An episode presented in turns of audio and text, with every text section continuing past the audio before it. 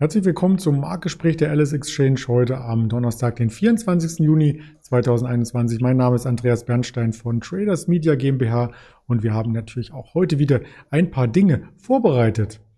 Und da wollen wir direkt in die Präsentation starten. Der DAX beruhigt sich etwas. Die Volatilität hat heute nachgelassen, zumindest nach 10.30 Uhr. Wir schauen auf den kanadischen Dollar, wir schauen auf die Aktien von BioNTech und Amazon und das schauen wir gemeinsam mit dem Ingmar, den ich recht herzlich begrüßen möchte. Hallo Ingmar.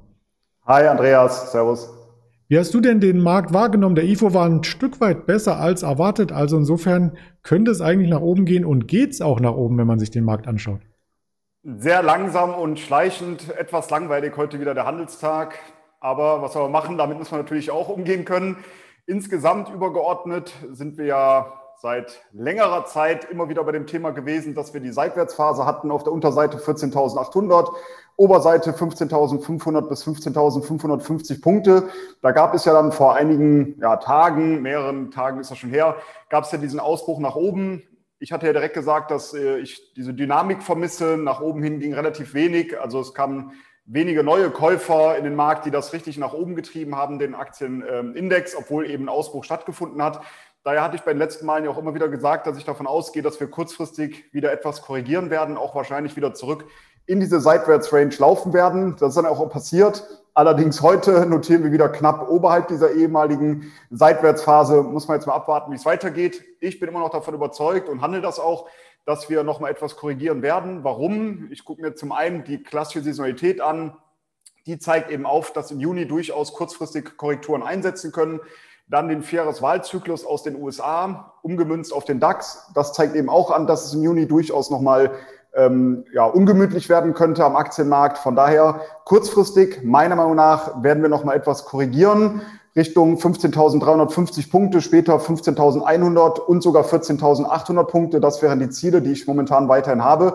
Aber wie ich gerade schon gesagt habe, sind wir jetzt eben wieder am oberen Rand dieser ehemaligen Seitwärtsphase. Jetzt bleibt eben wieder abzuwarten, ob wir dann wieder nach unten laufen. Es ist etwas langweilig und auch wenn man auf das Sentiment guckt, den Fear and Greed Index, schauen wir uns den vielleicht mal zuerst an aus den USA. Da notieren wir aktuell bei 35. Also es herrscht eine leichte Angst schon wieder im, äh, im Markt.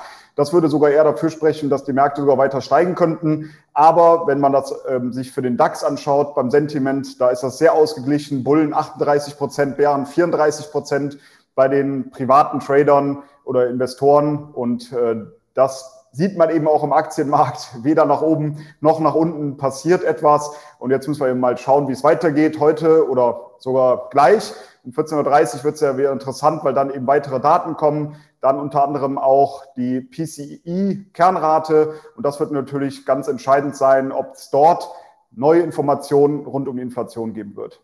Mhm. Auch das Bruttoinlandsprodukt wird ja gemeldet, wieder die Erstanträge auf Arbeitslosenunterstützung, also eine Menge Daten, die sich dann auch wieder auf die Währungen auswirken. Und wir wollen heute nicht den Euro-US-Dollar uns anschauen, sondern den kanadischen Dollar zum US-Dollar. Da gab es jüngst eine sehr, sehr äh, starke Aufwärtsbewegung, die jetzt nochmal getestet wurde.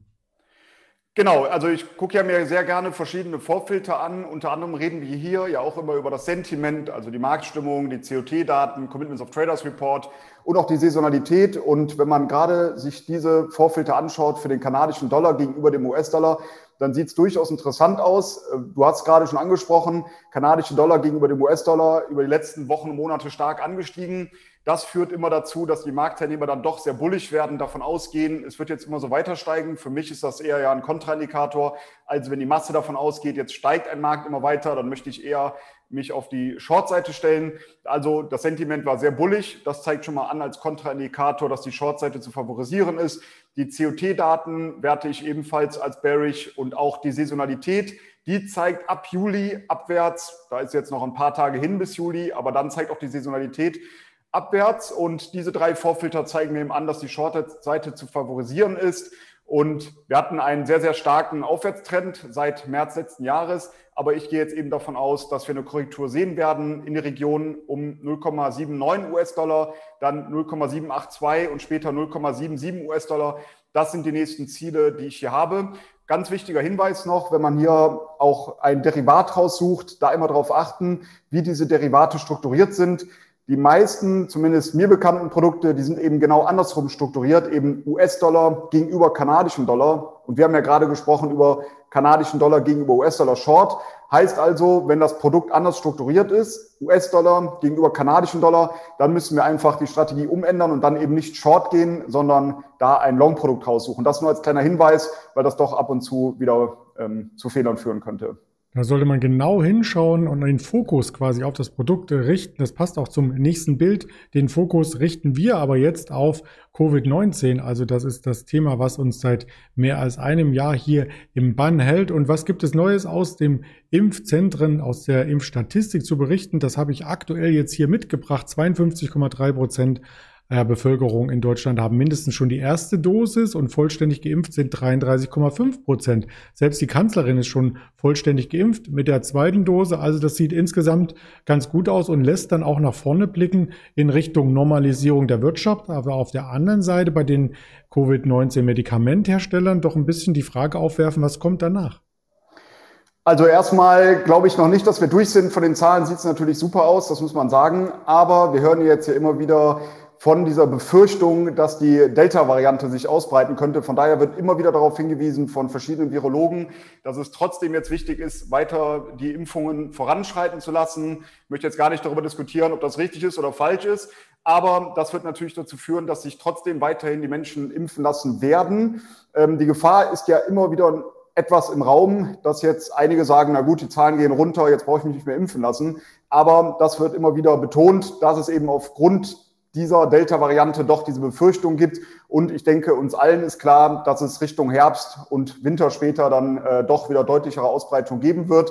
Von daher sollten da die, ja, die Impfstoffhersteller weiterhin davon profitieren. Gerade BioNTech ist da natürlich sehr interessant, weil hier wohl eine hohe Wirksamkeit auch gegen diese Delta-Variante vorliegt. Also wird das natürlich eine Aktie sein, die sehr wahrscheinlich auch davon profitieren wird, wenn man auch auf den Aktienverlauf schaut.